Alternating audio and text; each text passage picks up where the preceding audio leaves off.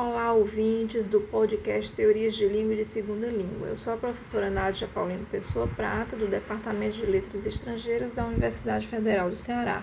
Faço parte do programa de pós-graduação em Linguística, atuando na linha de descrição e análise linguística.